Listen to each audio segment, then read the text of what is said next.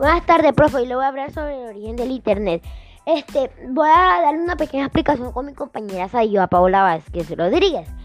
Comenzamos. La idea del origen del Internet surgió de la necesidad de comunicarse de una forma segura, con fines de seguridad militar.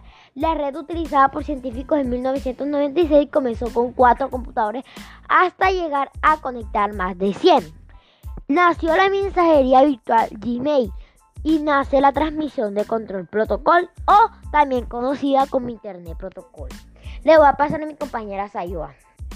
La idea del origen del Internet surgió de la necesidad de comunicarse de una forma segura con fines de seguridad militar.